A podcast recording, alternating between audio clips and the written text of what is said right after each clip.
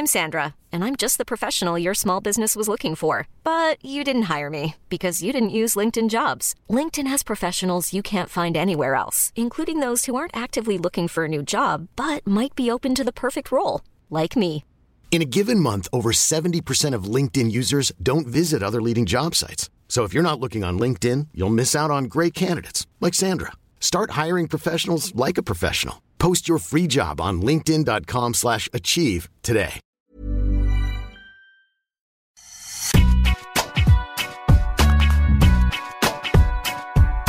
Bonjour, bonsoir à toutes et à tous, bienvenue dans Deep Impact, le podcast qui parle tennis tous les jours pendant la quinzaine de Roland Garros sur Eurosport.fr. Je suis Sébastien Petit et je suis accompagné par notre consultant qui nous parlera peut-être bientôt de son autre passion, le paddle, hein, sans doute dans, cette semaine, Arnaud Di Pasquale. Salut Seb, quand tu veux, quand vous voulez, messieurs, avec plaisir. À nos côtés, ce lundi, deux journalistes de la rédaction, alors eux aussi passionnés de sport. Là, le premier euh, à chavirer de bonheur avec le sec de La Rochelle en Champions Cup de rugby, Laurent Bergne, bonjour. Ouais, j'ai l'impression d'avoir déjà vécu ce moment, parce que c'était l'introduction d'Adrien euh, samedi soir. Ah d'accord, mais en fait, Mais- je voulais faire le lien avec le second, en fait, Ça qui me fait fait son plaisir. retour. Oui, voilà, le second qui fait son retour malgré un, un cœur de foot stéphanois meurtri jusque dans sa chair. Bertrand Milliard. Absolument, car euh, seuls les Stéphanois peuvent savoir ce que c'est qu'être supporter de Saint-Etienne. C'est beaucoup de souffrance, mais c'est surtout vie pour notre club, donc c'est dur. En France, on comprend pas trop ça, c'est plus à l'anglais. Bon, en tout cas, on est content de te retrouver. Ce lundi, euh, il y a eu un premier coup de canon qui a retenti dans le stade de Roland Garros avec l'élimination de Stefanos Tsitsipas en huitième de finale. Le grec finaliste l'an passé a été éliminé par Holger Rune en 4-7. Alors, coup de chance ou coup de chapeau, ce sera l'objet de notre première partie. Un autre coup retenti, moins conséquent celui-là, lors du match Zietek-Zeng, un match où la polonaise numéro mondial et grande favorite a perdu 1-7 avant de redresser la barre pour se hisser en quart avec autorité. Et enfin, nous nous projetterons sur la journée de mardi, énorme journée à venir avec les deux premiers quarts de finale messieurs. Zverev, Alcaraz pour commencer, puis Nadal Djokovic pour finir. On va essayer de vous donner les clés avant ces deux rencontres très attendues. Euh, cette émission est à retrouver sur toutes les plateformes de podcast. Les extraits vidéo des meilleurs moments de l'émission sont à retrouver sur notre application Eurosport. Alors n'hésitez pas à vous laisser des messages sur les réseaux sociaux via le hashtag Home of Tennis. Nous serons ravis de vous répondre, surtout Bertrand. Euh, on dirait bien que les joueurs sont prêts, alors Deep Impact, c'est parti alors, c'est la première grosse sensation de cette quinzaine côté messieurs. Le finaliste de l'an dernier, Stefanos Tsitsipas, a rendu les armes en huitième de finale, battu par un jeune joueur de 19 ans qui dispute son premier Roland Garros. Alors non, ce n'est pas Carlos Alcaraz, mais Holger Rune. Le Danois a fait très fort en ralliant l'écart dès son troisième tournoi du Grand Chelem. Il n'avait pas passé le premier tour jusque-là. Et là, boum, c'est l'explosion et Tsitsipas qui en a fait les frais. Arnaud, est-ce que tu es surpris par ce résultat? Je suis très surpris par ce résultat. Je suis très surpris, euh, mais agréablement. hein. Pour le coup, non pas parce que j'avais envie que Tsitsipas perde, loin de là, mais parce que je ne m'attendais pas à ce que Rune puisse tenir ce niveau de jeu, en fait, sur tout un match sur terre battue face à Tsitsipas. Alors après, certains euh, diront que Tsitsipas est un peu passé à côté, possible, c'est vrai. Ok, il était nerveux, il l'a dit lui-même, mais d'un autre côté, après moi, j'analyse surtout la prestation euh, du jeune Danois à 19 ans, euh, réussir à, faire face à Tsitsipas, le grand favori quand même de cette partie basse du tableau, euh, et réussir à, l'emporter avec la manière, parce que voilà, j'aime beaucoup euh, son jeu avec cette volonté d'être hyper offensif, de diriger le, le jeu avec notamment son coup droit, mais il n'est pas en reste, en revers non plus.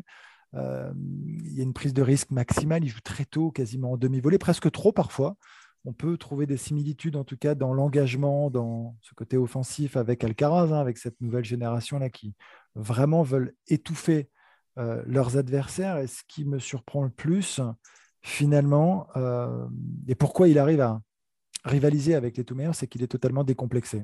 Voilà, mais totalement. Pour moi, il est rentré sur le terrain avec, euh, je, pense, hein, comment dire, avec le fait de se dire je vais gagner et je ne crois pas que ce soit si facile au fond. Et, il l'a prouvé vraiment tout au long de, cette partie. Et il, a, il, y a eu des hauts et des bas hein, par moments, il y a eu quelques fautes, euh, c'est vrai. Euh, mais euh, waouh, quel, quel, match, enfin, je sais pas, de la part de ce jeune joueur. Enfin, sur le central, il y a 15 000 personnes, c'est Tsitsipas en face. Moi, je, je mettrais surtout en avant la copie qu'il rend, malgré tout, plus que le fait que Tsitsipas ait été peut-être un peu inhibé euh, sur cette partie. Et je me demande même si c'est pas la manière dont a joué Rune qui a fait justement que Tsitsipas n'a pas produit son meilleur tennis. Il n'a pas eu le temps de, produire son tennis sur terre battue. Il a avoué à Tsitsipas qu'il était passé complètement à côté de cette partie. Euh, peut-être trop effectivement trop passif, il a peut-être trop regardé jouer aussi. C'est peut-être aussi une tendance qu'il a depuis le début de la quinzaine. Est-ce qu'on peut dire qu'il a récolté ce qu'il a semé, euh, C'est sûr que il n'avait pas fait un très très bon début de tournoi. Alors même s'il a eu ce match beaucoup plus facile en 16e de finale contre Ymer, mais qui était vraiment un adversaire à sa main. Mais moi, je pensais, j'espérais en tout cas qu'il serait capable aujourd'hui de vraiment hausser le ton, hausser son niveau de jeu, parce que là, c'est un bah, huitième de finale, c'est vraiment un autre tournoi qui démarre. Et moi, j'ai été vraiment très, très, très déçu par, euh, par. Alors, tout ce que dit Arnaud est vrai, et a fait un match euh, exceptionnel peut-être qu'il faudra attendre les prochains jours et les prochains tours pour savoir si ce match en dit encore plus long sur euh, ou qu'il n'en dit sur euh. Mais quand même, pour moi, c'est un énorme échec pour le grec, vraiment. Hein. Se, faire sortir comme ça en huitième de finale euh, par, un tout jeune joueur de 19 ans, et ce qui devient assez terrible pour lui, et il en a parlé un petit peu en conférence de presse, c'est que bah, maintenant, l'année dernière, sur terre battue, il a fait une très très très grosse saison. Et en gros, il avait perdu trois matchs. Euh, un à Barcelone contre Nadal, un contre Djokovic à Rome et un autre contre Djokovic, évidemment, à Roland Garros en finale, qui aurait pu faire de cette saison quelque chose d'extraordinaire. Mais il butait sur Nadal et Djokovic. Là, cette année, il a buté euh, notamment sur Carlos Alcaraz et Holger Rune, deux joueurs de 19 ans. Et de chasseur, il est devenu à son tour chassé par une génération plus jeune que lui. Alors, on va surtout pas l'enterrer parce qu'il est encore très jeune, Stefanos Tsitsipas, mais pour moi, il est l'immense perdant des 12 derniers mois. C'est-à-dire que au soir de la finale de Roland l'année dernière, il était évidemment déçu et c'était très légitime, mais il était passé quand même tout près de son premier titre en Grand Chelem. Il était numéro 3 mondial. Il y avait Joko, il y avait Nadal et il y avait lui en embuscade. Et on pensait qu'il serait capable, en gardant cette trajectoire, d'aller chercher son premier titre du Grand Chelem. Mais sur les 12 derniers mois, il a très peu gagné. Il a qu'un titre, je crois, Monte Carlo. Euh, Medvedev a gagné son premier titre du Grand Chelem. Zverev a COSCBA, mais enfin le deuxième semestre qu'a fait Zverev l'année dernière, il est champion olympique, il gagne le Masters. Alcaraz a explosé. Nadal a regagné un Grand Chelem en Australie.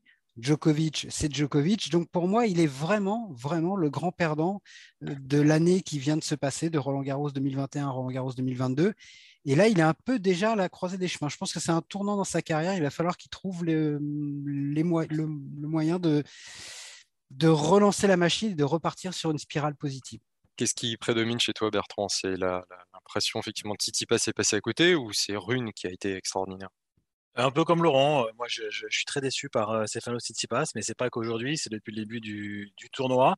Il est dans la position, comme je le disais l'autre jour, un petit peu de l'homme sandwich, pas que lui, hein. toute la next gen, elle est, ce sont des hommes sandwich actuellement. Ils sont pris en sandwich par le Big 3 qui est toujours là, le Big 2, on va dire, hein, Federer n'a plus trop là, mais enfin par Nadal et, Djokovic d'un côté, qui continue à gagner les grands chelems euh, pour la plupart, et puis, excepté Medvedev, et puis la, next, next qui arrive derrière, euh, euh, évidemment emmené par Alcaraz, mais aussi par d'autres joueurs comme ce Holger euh, Vitus Rune, qui effectivement démontre lui non plus n'a, un peu comme Alcaraz, évidemment moins fort, mais qui n'a pas non plus la crainte, il n'a pas la peur. Et c'est ça, là, je rejoins Arnaud là-dessus, il n'a pas la peur d'affronter ces mecs-là sur, sur le central de Roland Garros, le finaliste de l'an dernier. Tsitsipas, c'était quand même euh, cette année euh, un titre à Monte Carlo, euh, une demi à Madrid, une finale à Rome, donc c'est quand même un des tout meilleurs sur, sur terre battue. Et Rune n'a pas eu peur. Certes, il n'a pas eu peur, mais quand même, quand même, Tsitsipas. Il y a eu un peu peur à la fin, quand même. Oui, oui, là, oui entre 5-2 et 5-4, et pas le 5 partout, balle de débreak. Hein. si, je pense que s'il parvient à revenir à 5 partout, effectivement, ça peut complètement tourner. Euh, mais euh, voilà, il a un peu peur à la fin, mais Tsitsipas, dans l'ensemble, il l'a dit d'ailleurs, nous étions à la conférence de presse avec, euh, avec Laurent, il a dit effectivement qu'il avait commencé à bien jouer à la toute fin, qu'il avait trouvé ses sensations à la toute fin et, que tout le reste du match, il n'en avait pas, et que voilà, qui était passé à côté. Mais quelque chose qui est assez frappant, parce que je parle de cette position de sandwich, bah, c'est un peu dur, mais il y a plusieurs questions. Il y a pas mal de questions pendant cette conférence de presse qui sont venues parler de son adversaire et qui sont venus dire vous n'avez pas l'impression d'être chassé aujourd'hui par cette génération? Le gars, il a quoi Il a quel âge? Il passe 23 ans? Euh, on lui demande déjà si c'est pas. pas aimé, quoi. Euh, il, il a pas aimé parce que voilà. Bah il, a pas il était dans cette position il n'y a, a pas longtemps, justement. Il a pas aimé. Ah oui, il, était, voilà, il y a quelques, il y a un an peut-être, on lui demandait maintenant que vous chassez le Big 3 et là aujourd'hui on, lui dit vous êtes chassé. Mais il a quand même répondu, euh, effectivement un peu énervé, mais il a dit voilà aujourd'hui c'était un jour sans, aujourd'hui j'ai pas bien joué, mais lui j'essaierai de le retrouver. Il a parlé de, payback, donc il y aura, il y aura il a, de, revanche. Quoi, hein. Il a dit qu'il croyait toujours, qu'il croyait euh, plus que jamais en son tennis. Et effectivement, il a, il a utilisé le mot payback à la fin, c'est-à-dire voilà, la revanche. La, revanche, il présentera l'addition euh, en retour. Euh, C'est ça. Et ça lui donnera. En revanche, peut-être la, peut la bonne nouvelle, parce que l'an dernier, il n'a pas eu beaucoup de temps pour souffler à, à, aucun moment de la saison. il a fini blessé d'ailleurs au coude. ça va lui donner un petit peu de temps là pour préparer le gazon. Euh, sur lequel il nous a dit tout à l'heure qu'il espérait qu'il avait le jeu pour bien jouer, qu'il espérait pouvoir bien jouer, qu'il allait jouer des tournois de préparation parce que l'an dernier il n'avait pas eu le temps d'en jouer étant finaliste ici, euh, que c'était selon lui une erreur. Et là il va, euh, avoir le temps d'en jouer un voire deux pour bien se préparer sur cette surface. Moi je pense que c'est un joueur qui peut très bien jouer sur gazon, Stefano Tsitsipas. Donc voilà. Moi j'ai compris, compris qu'il allait en jouer deux hein, d'ailleurs. Ouais deux c'est ça. la, bonne surprise, la, bonne surprise c'est qu'il va ce sera peut-être justement qu'il a peut-être progressé sur le gazon euh, et, montrer autre chose que l'an dernier avec cette pitoyable prestation contre Tiafo au premier tour. Et, et Rune, quand même, euh, il y, a, il y, a, un an, au moment de Roland Garros l'année dernière, il était au-delà de la 300e place mondiale. Donc, euh, Il était encore 100 centième en début d'année. Ouais, ouais, il est rentré dans le top 100 il n'y a, pas très longtemps, mais en un an. Hein, et là, là il, il, jouera quand même contre, contre Casper Ruud pour rentrer dans le top 20. En cas de victoire contre Ruud, il sera top 20 à l'issue de Roland Garros. et c'est marrant, ce 300e il y a un an. il est 40e là actuellement. Et les pays euh, nordiques a été quand même, les pays scandinaves ont été quand même représentés pendant très très longtemps par la Suède uniquement. Et, quel, et quel pays hein, qui a gagné la Coupe Davis, qui avait un nombre de joueurs colossaux très forts, commencé par Borg, Wilander et Edberg. Et euh, il n'y a plus de Suédois depuis un longtemps, à part les frères Himmer qui sont quand même, euh, voilà, ça fait pas mieux. depuis Soderling, depuis Soderling, il n'y a plus rien. Et là, on a chaque, chaque pays euh, voisin a, un grand joueur, Casper Ruud, euh, top 10. le Danemark arrive avec Runeux qui va, qui va être probablement très fort. Et même la Finlande, le petit rue Suvori, c'est pas mal aussi. Donc c'est trois rues, trois rues scandinaves qui sont, qui sont, pas, à la rue, justement. Et, qui, et qui dépassent la Suède qui, elle, reste à la rue, malheureusement. En tout cas, ce qui sera intéressant, c'est qu'en bas de tableau, du coup, on va avoir un nouveau joueur qui va disputer euh, une finale de Roland Garros pour la première fois. Donc euh, Rude, Rune, euh, Rublev, puisque Sinner a abandonné, et Medvedev aussi. Peut-être même un nouveau finaliste en Grand Chelem s'il ne s'appelle pas Daniel Medvedev ou Marin Cilic. Ouais.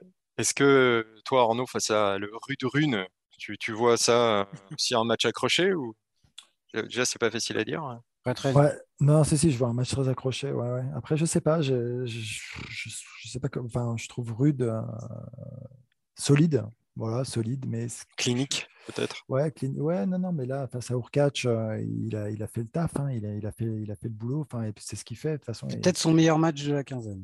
Non, non, c'était costaud, c'était solide. Euh, maintenant, euh, on n'est pas à l'abri, hein, franchement, d'une surprise de Rouneux. Hein. la manière dont il est capable de bousculer ses adversaires, moi, il m'a quand même bluffé. Encore une fois, je reviens hein, sur sa prestation. Ok, je, je vous rejoins, je, suis déçu par Tsitsipas, évidemment, mais j'ai voulu mettre un peu en avant volontairement.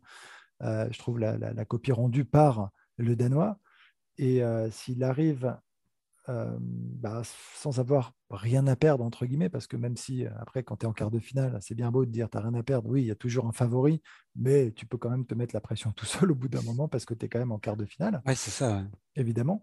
mais c'est quand même sur Rude que reposera un peu plus la pression et on va voir, il va falloir qu'il joue vraiment un très bon tennis pour l'emporter je le trouve euh, assez remarquable, même dans des positions assez éloignées. Enfin, tu vois, avec, je trouve sur le cours, à, tenter des coups et à trouver beaucoup de profondeur tout le temps, à jouer en percussion. Enfin, il est, ouais, je, le trouve vraiment très très bon. Donc, euh, il va falloir que Rude sorte un très bon tennis et qu'il montre vraiment de la sérénité, euh, du contrôle, de la maîtrise. Autrement, il peut passer à la trappe.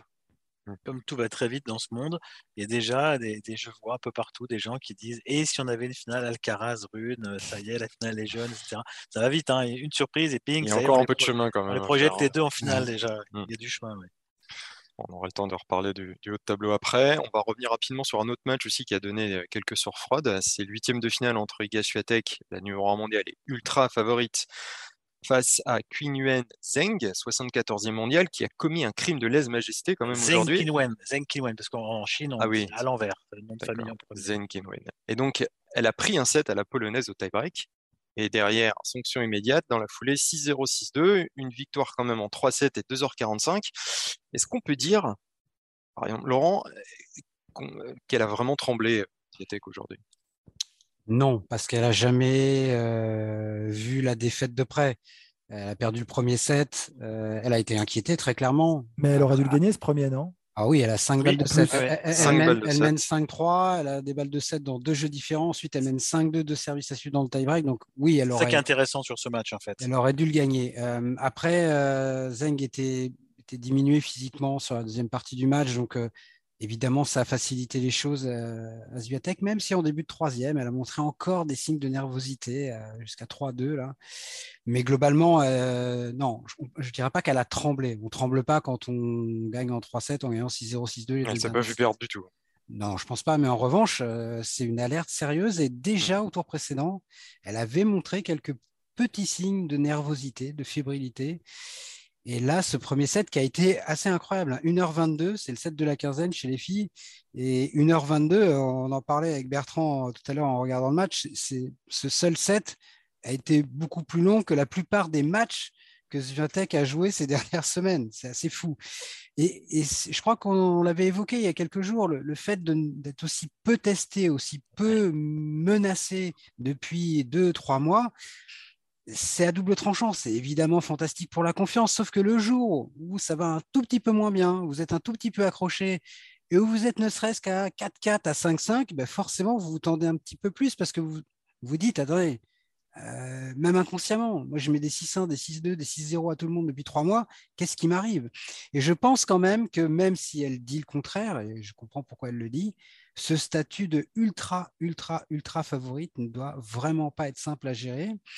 Et là, on Il lui manquait peut-être ça justement pour la, remotiver un peu plus s'il en fallait Peut-être que ça va lui faire du bien, mais c'est pas garanti à mon avis.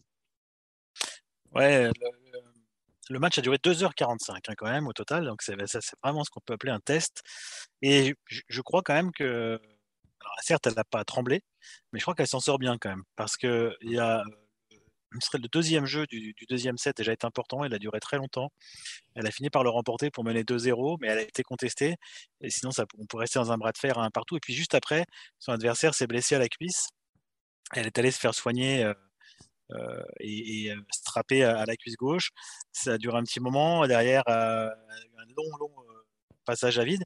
Mais même dans cette période de deuxième set simple, parce qu'elle a gagné 6-0 et, et la troisième manche, Zviatek a été nerveuse. La preuve, c'est qu'au troisième, elle mène encore 2-0 euh, et un jeu très long qui est, perdu, enfin assez long qui est perdu.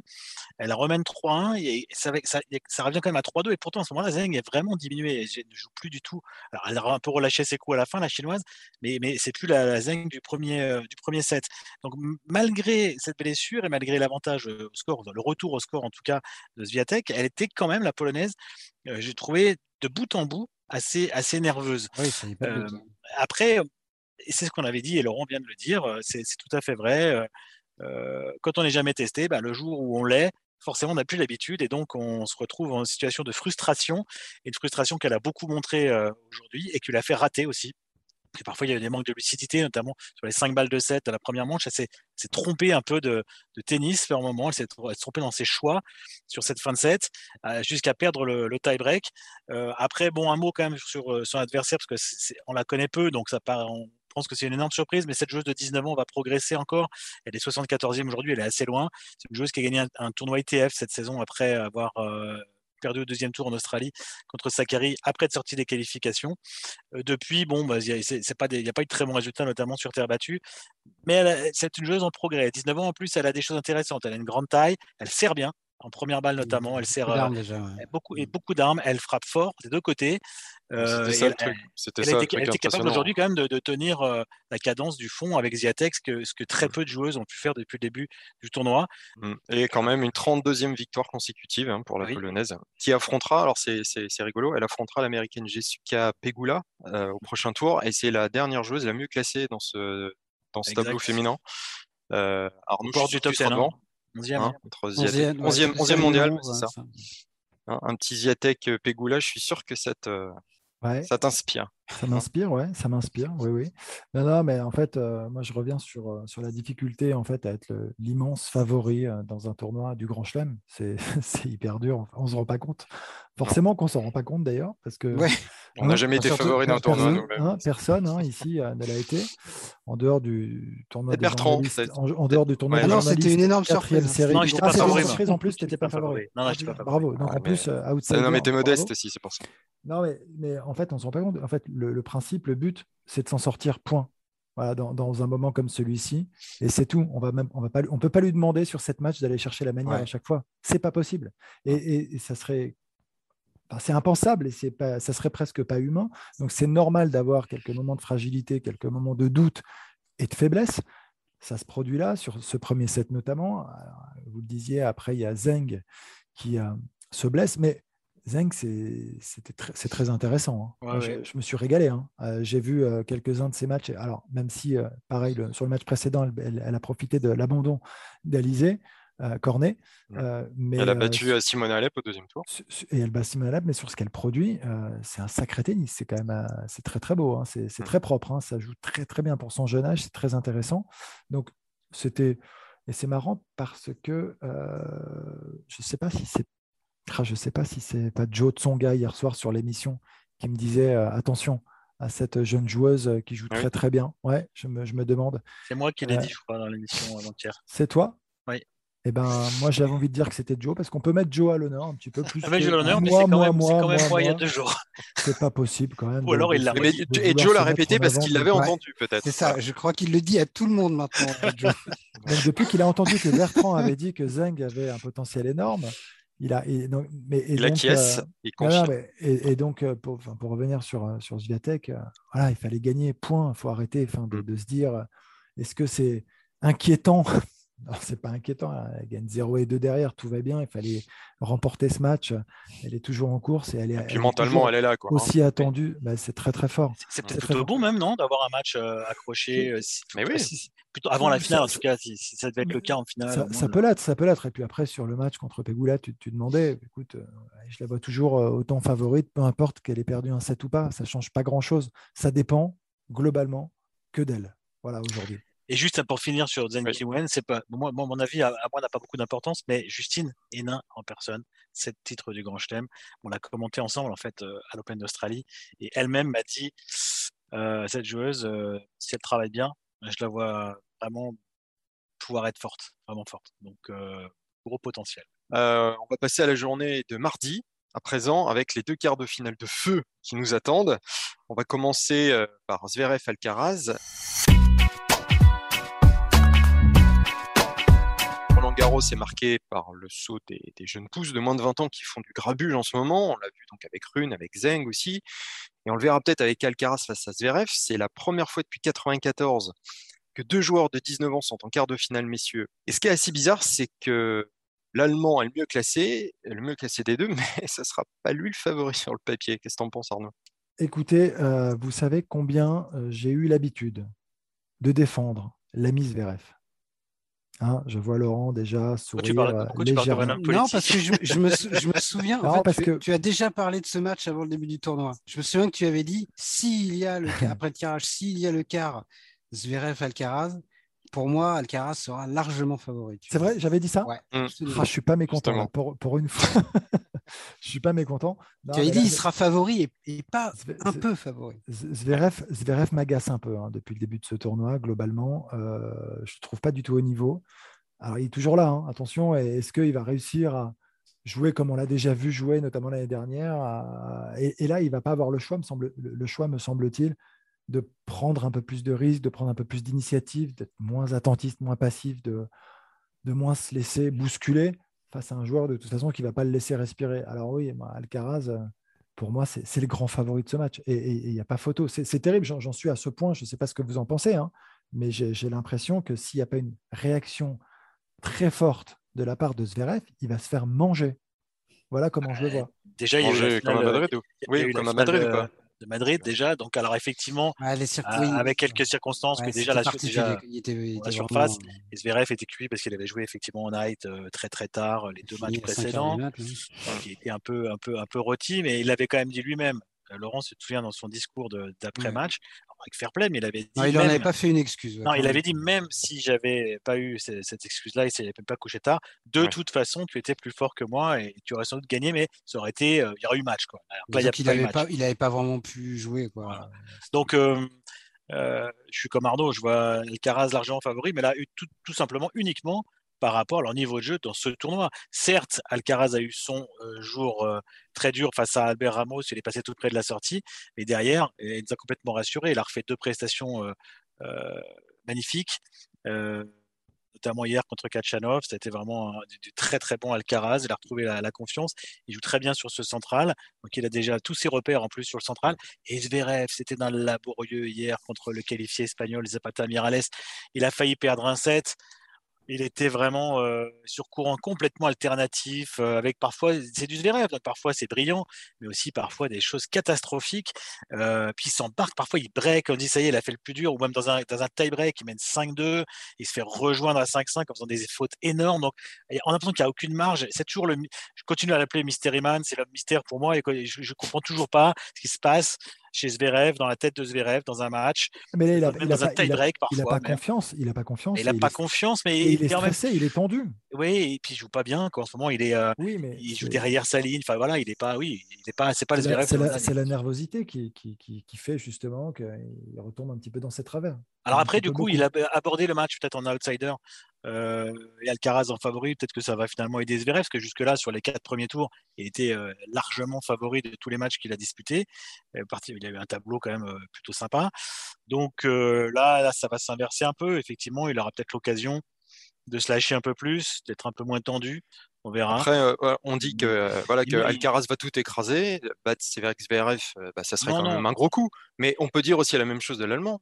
Laurent, je pense que tu es d'accord avec moi. C'est calmer les ardeurs de l'espagnol. Ça le ferait quand même peut-être passer dans une autre dimension dans ce Roland Garros. Ah oui, si, demain il devait battre Alcaraz, effectivement, son Roland changerait de dimension.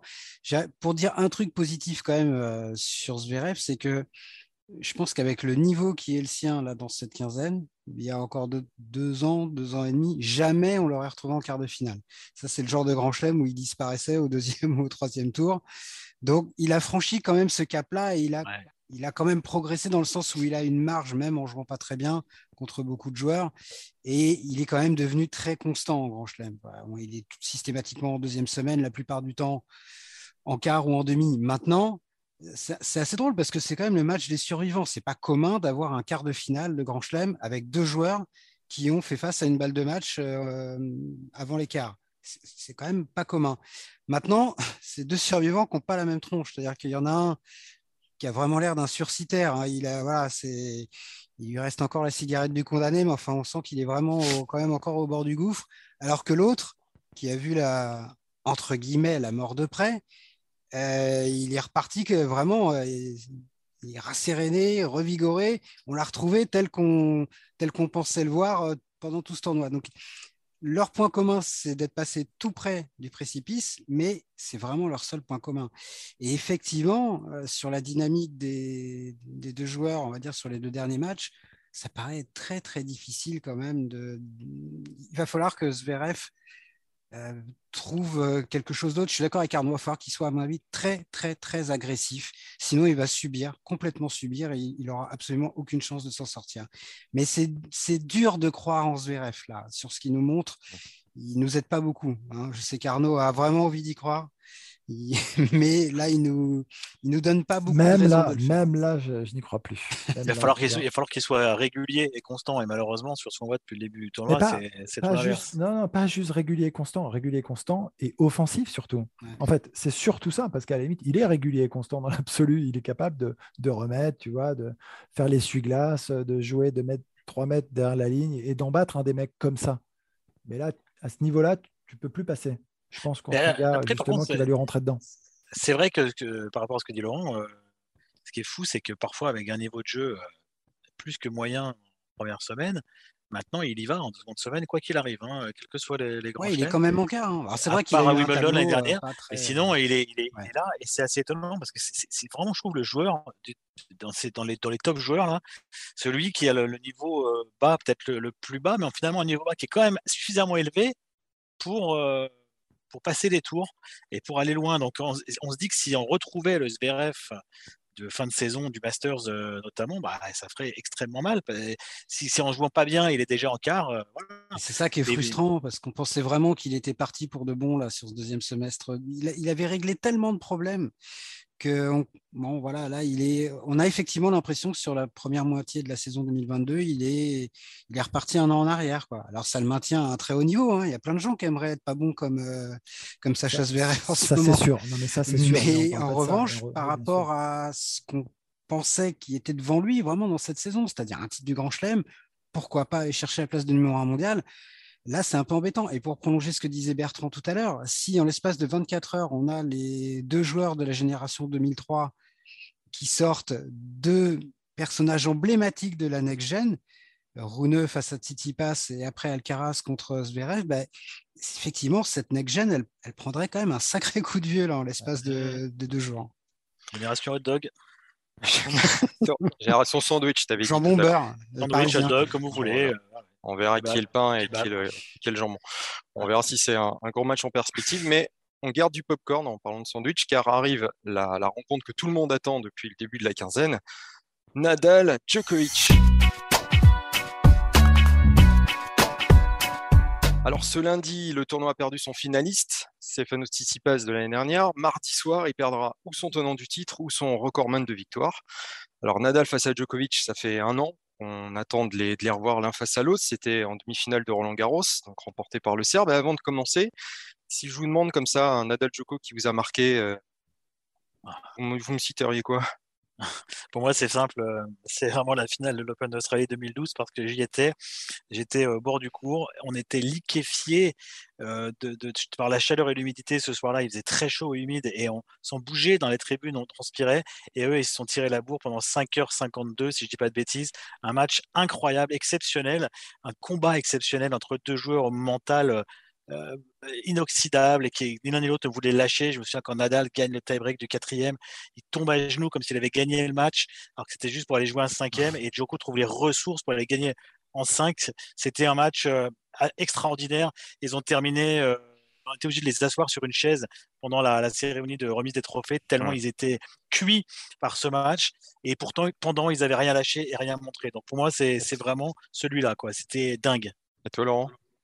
Moi, j'en citerai deux. La finale de l'US Open 2011. Euh, vraiment, j'avais pris une claque ce jour-là. Je n'étais pas sûr d'avoir vu du. C'était vraiment du ping-pong. On appelait ça le baston du siècle.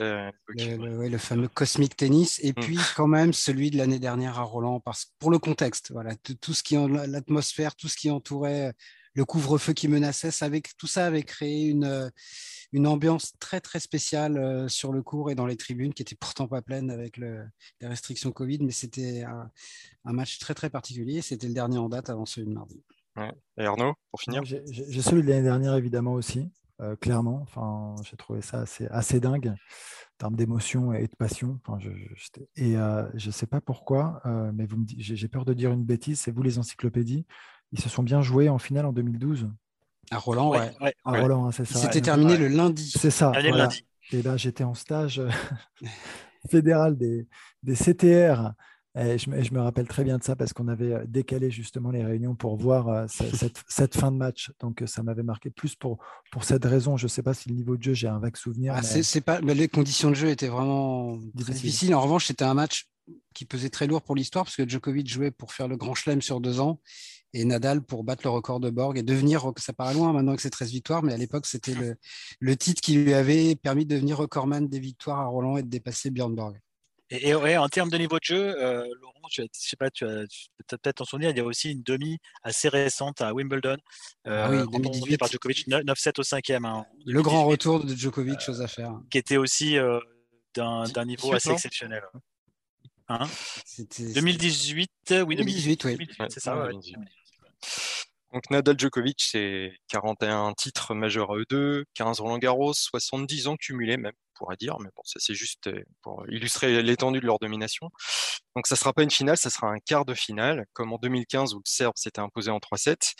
Et ce sera donc leur 59e confrontation. Donc Djokovic mène 30 à 28 et pour leur dixième confrontation sur la terre battue de Roland Garros. Alors, on va se demander vers qui penche plus la balance. D'abord, on va commencer chacun votre tour.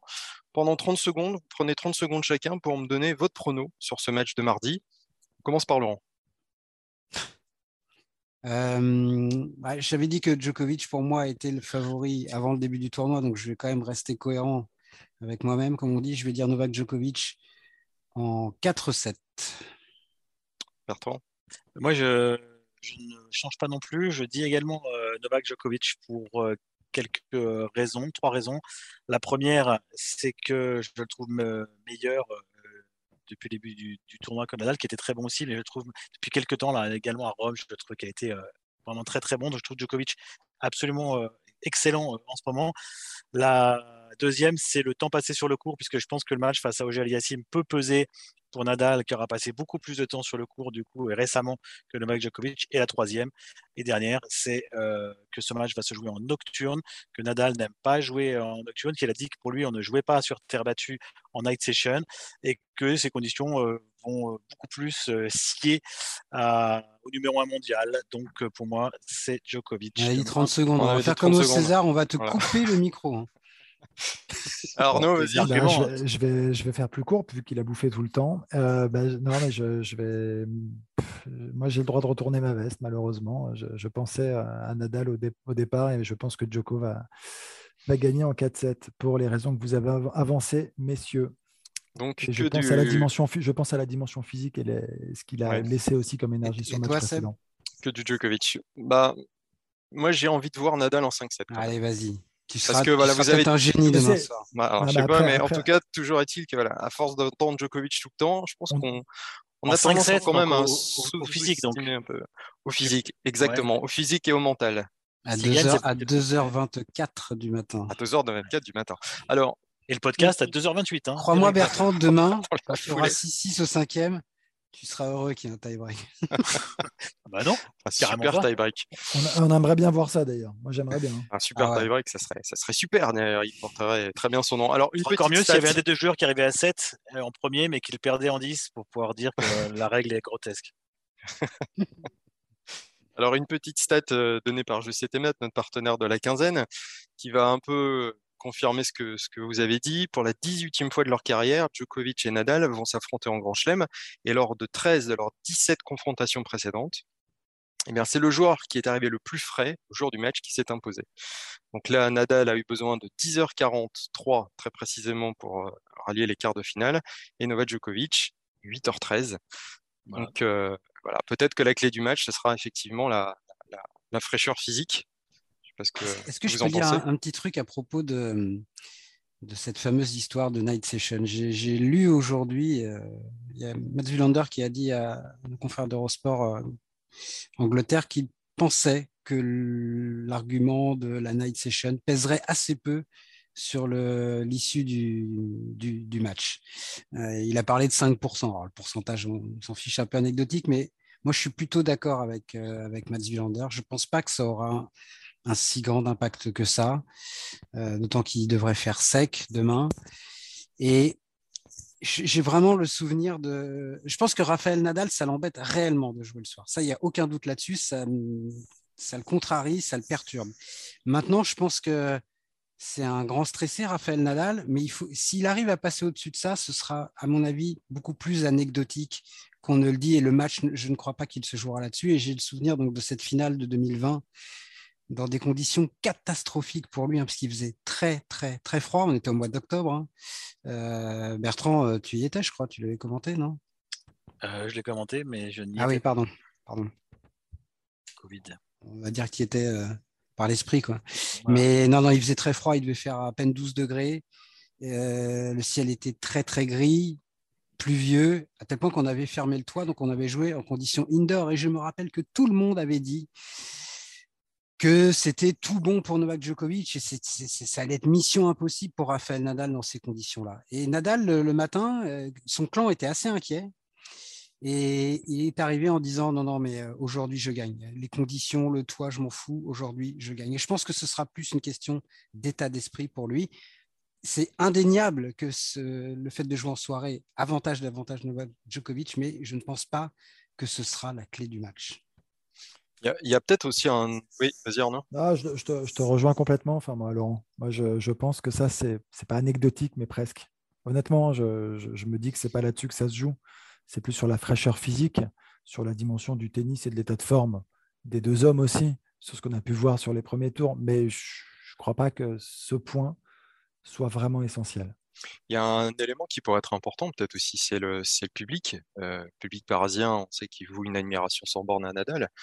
Et Djokovic, bah, c'est peut-être plus mitigé avec lui. Est-ce qu'il peut avoir une influence sur ce match et notamment... Bah, vraiment que ça va le déranger bah, Quand même, je sais pas. Est-ce qu'il peut déstabiliser quand même un Djoko aussi oh, Bien sûr, il, va être aussi déstabilisé qu'à Wimbledon en 2019, où là, il y avait peut-être deux personnes pour lui dans le stade. J'exagère. Hein, tu vois, l'US Open en 2015. ouais, c'était de la folie pour Federer.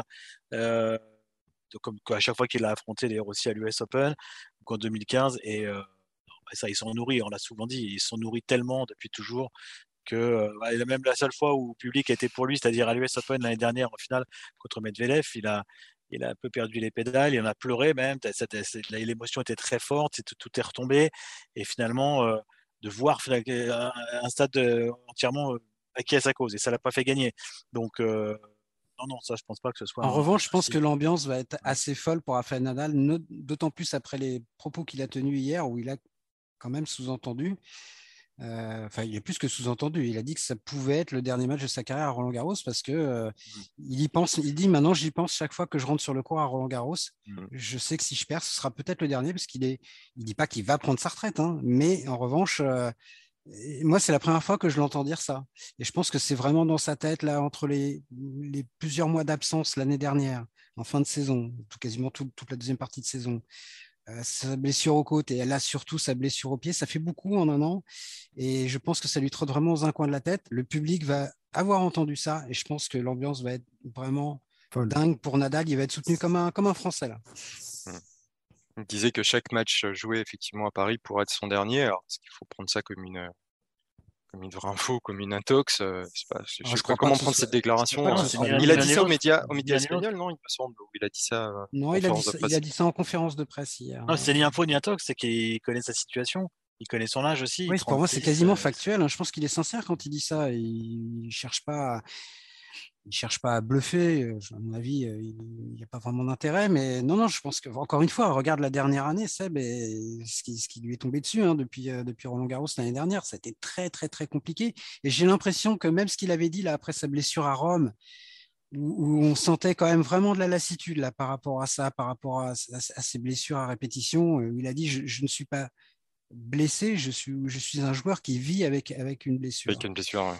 Et là, j'ai trouvé qu'il était, euh, voilà, il avait un peu, euh, il s'était un peu livré, lâché. Il dit tout, il dit tout maintenant. Et ça lui pèse vraiment, je pense, là, ce qui lui, ce qui lui arrive depuis des mois. Et il balance tout maintenant, alors qu'avant il disait rien. Ça, c'est plutôt marrant, ça. Bah, il balance tout, il balance tout. Ah oui, c'est vrai. Il, il, se livre un petit peu, mais balancer, il livre beaucoup. Ah, si, il se livre beaucoup. Euh, par rapport à ce qui avait pu être un peu l'omerta sur ces joueurs-là pendant, pendant longtemps. Là. Il dit quand il est blessé, il, donne exactement l'état de, de, de, ce qu'il en est, etc. Si, Et en tout cas, quand il dit quelque chose, je pense qu'on ne peut pas lui faire le procès d'intention. Effectivement, parfois, il a été un petit peu langue de bois dans sa carrière, Rafa, mais quand il dit quelque chose, je ne crois pas qu'on puisse lui faire le procès d'intention, euh, dire qu'il fait de l'intox. J'y crois pas. En tout cas, je crois qu'il avait déclaré aussi que ça serait un adversaire assez compliqué demain. Un toss, un toss opponent. Tough, tough opponent. Tough opponent. Aucun doute là-dessus, il a, il, a, il a ah. raison encore. Euh, donc ça se trouve demain, ça sera peut-être la, dernière fois qu'on les verra s'affronter, on ne sait pas. Alors en tout cas, ce qui est marrant, c'est que leur première confrontation, c'était en quart de finale à Roland Garros. Ouais, et un abandon. En 2006, sur un abandon du, du Serbe. On espère, on espère que ça soit une autre issue, en tout cas. Mais bon, ce qui est fantastique, en fait, c'est que ce match, tout, tout, tout sera possible. Arnaud, je te, je te, sens dubitatif, mais ça peut être une fessée ou un match à rallonge jusqu'à tard dans la nuit. C'est bien. Non, mais il peut se passer plein de choses. Non, mais oui, on peut en parler des, heures, mais j'ai une visio à 22 heures. Et euh, mais euh, non, non, mais c'est oui. En fait, Moi, j'ai mon steak euh, fait- ce matin. Non, mais Il on n'est plus fait- vraiment on a- 22h, on est tombé dans une euh, faille spatio-temporelle, puisque Marine Cilic a retrouvé son niveau de l'US Open 2014, euh, à l'époque où Saint-Etienne était en Coupe d'Europe. Donc je crois qu'on vit dans une espèce de faille spatio-temporelle.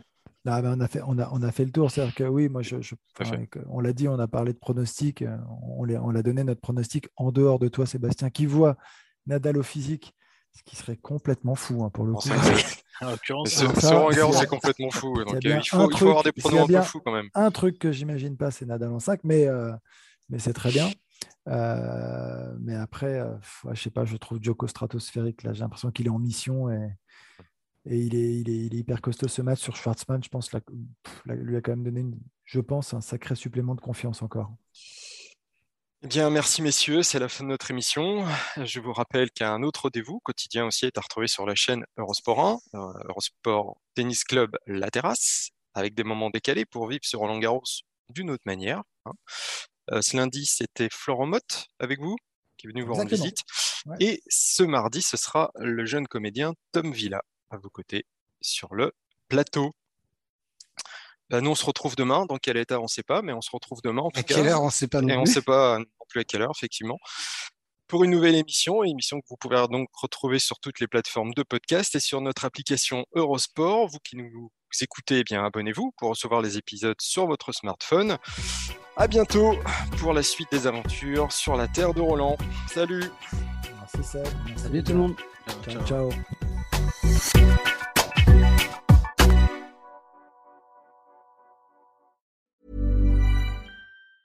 Hi, I'm Daniel, founder of Pretty Litter. Did you know cats tend to hide symptoms of sickness and pain? I learned this the hard way after losing my cat, Gingy. So I created Pretty Litter, a health monitoring litter that helps detect early signs of illness by changing colors, saving you money and potentially your cat's life. Pretty Litter is veterinarian developed, and it's the easiest way to keep tabs on your fur baby's health right at home. Go to prettylitter.com and use code ACAST for 20% off your first order and a free cat toy. Terms and conditions apply. See site for details.